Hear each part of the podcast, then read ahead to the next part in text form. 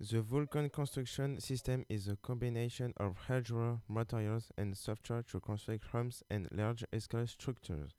Every part of the system has been designed, engineered, and built from the ground up at Icon to build the highest quality homes possible.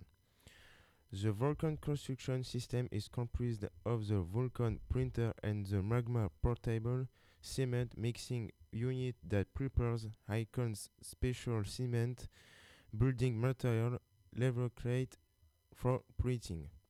All of this hardware is driven by our Build uh, OS software suite. Build OS generates and prepares architecture for printing, then controls the robotic hardware on site to turn digital plans into physical homes. This object measures 45.72 meter of length, 11 meter of width, and 3 meter of thickness. For example, in 2020, the houses are resistant to earthquake in Mexico.